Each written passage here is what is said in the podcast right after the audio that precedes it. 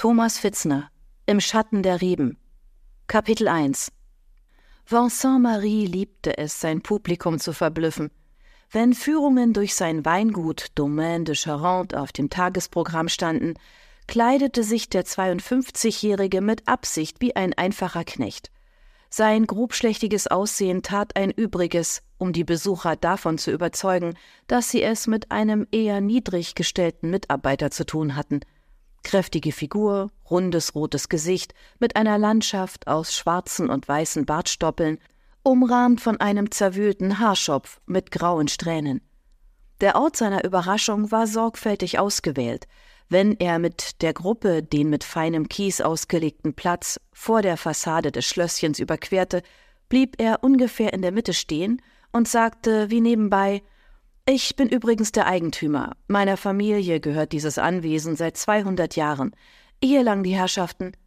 Mit Genugtuung registrierte Vincent auch an jenem Tag im November, wie die etwa 15 Gäste erstaunte Blicke austauschten. Es war ein Samstag, später Vormittag, der einzige wöchentliche Termin, den die Domaine de Charente zu jener Jahreszeit für das allgemeine Publikum anbot.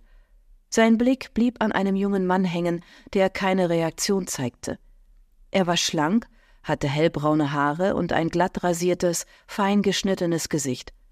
Etwas an seiner Art sagte dem Schlossherrn, dass der Besucher kein Franzose war.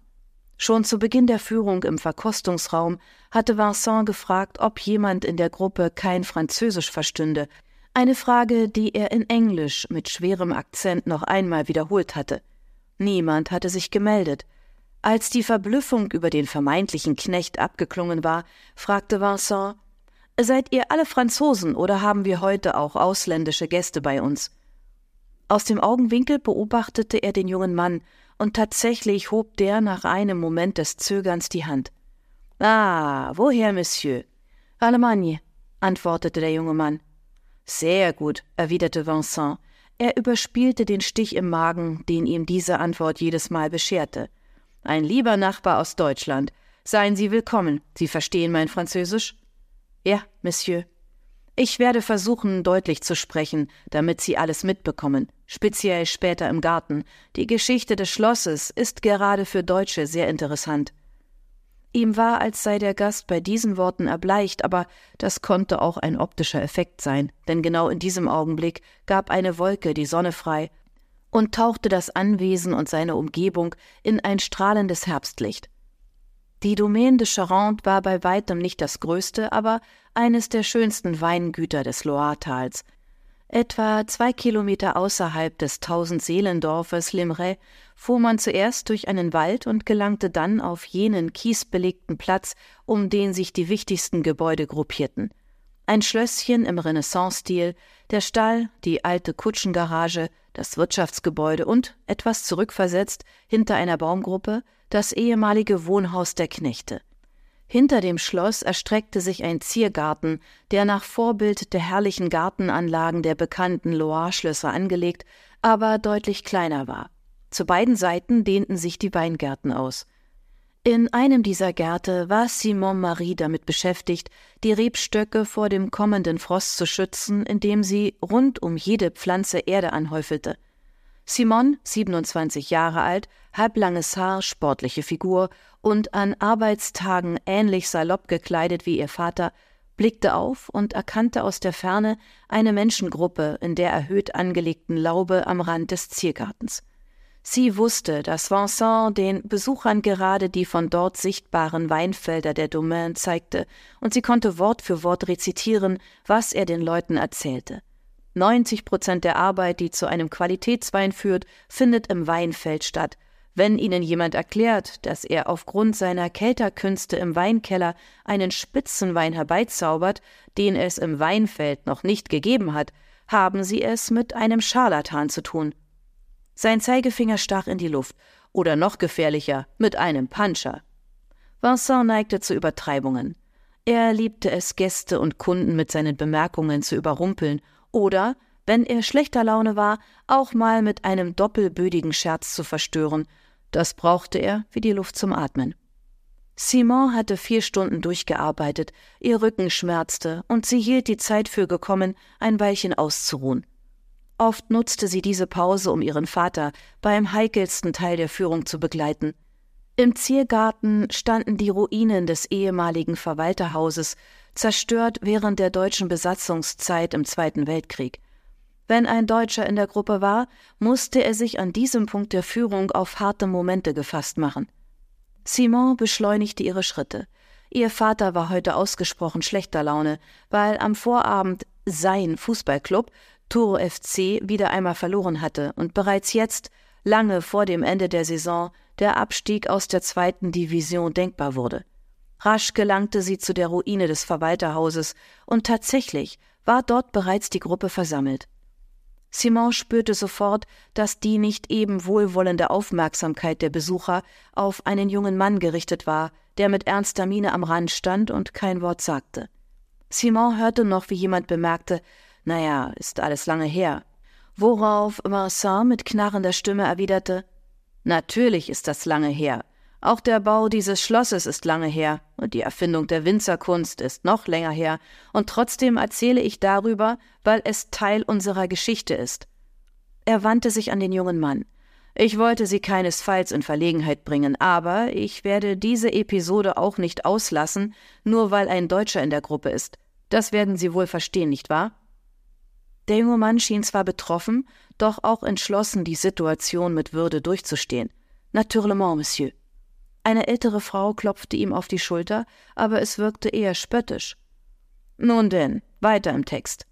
Nachdem unsere deutschen Freunde das Haus des Verwalters vernichtet hatten, bereiteten sie ihre Abreise vor, zurück an die Ostfront, wo sie hoffentlich eine nette Zeit hatten. Lachen in der Gruppe, während der deutsche Besucher mit versteinerter Miene zuhörte. Der Kommandant dieser Soldaten, nun ja, eigentlich waren es Polizisten, Sie wissen schon, diese Leute, die in Russland für Ordnung gesorgt haben, nicht an Straßenkreuzungen oder als Schülerlotsen, sondern mit Erschießungen von Zivilisten. Verzeihung, mein Herr, ich erzähle hier nur die Geschichte, wie sie sich abgespielt hat. Jedenfalls der Kommandant organisierte eigens einen Lastwagen, den brauchte er, denn die eigenen Fahrzeuge waren schon voll beladen, hauptsächlich mit Möbeln und Kunstwerken aus dem Schloss. Den zusätzlichen Lastwagen organisierte er von einem Händler in Amboise. Das Wort organisierte sprach Vincent mit ironischem Singsang aus und malte dazu Anführungszeichen in die Luft. Dem Eigentümer wurde sogar eine Quittung ausgestellt, aber er hat den LKW natürlich nie wiedergesehen. Dann ließ der Kommandant die gesamten Weinvorräte, die seine Männer bis dahin nicht ausgesoffen oder an ihre Familien geschickt hatten, auf den besagten LKW laden.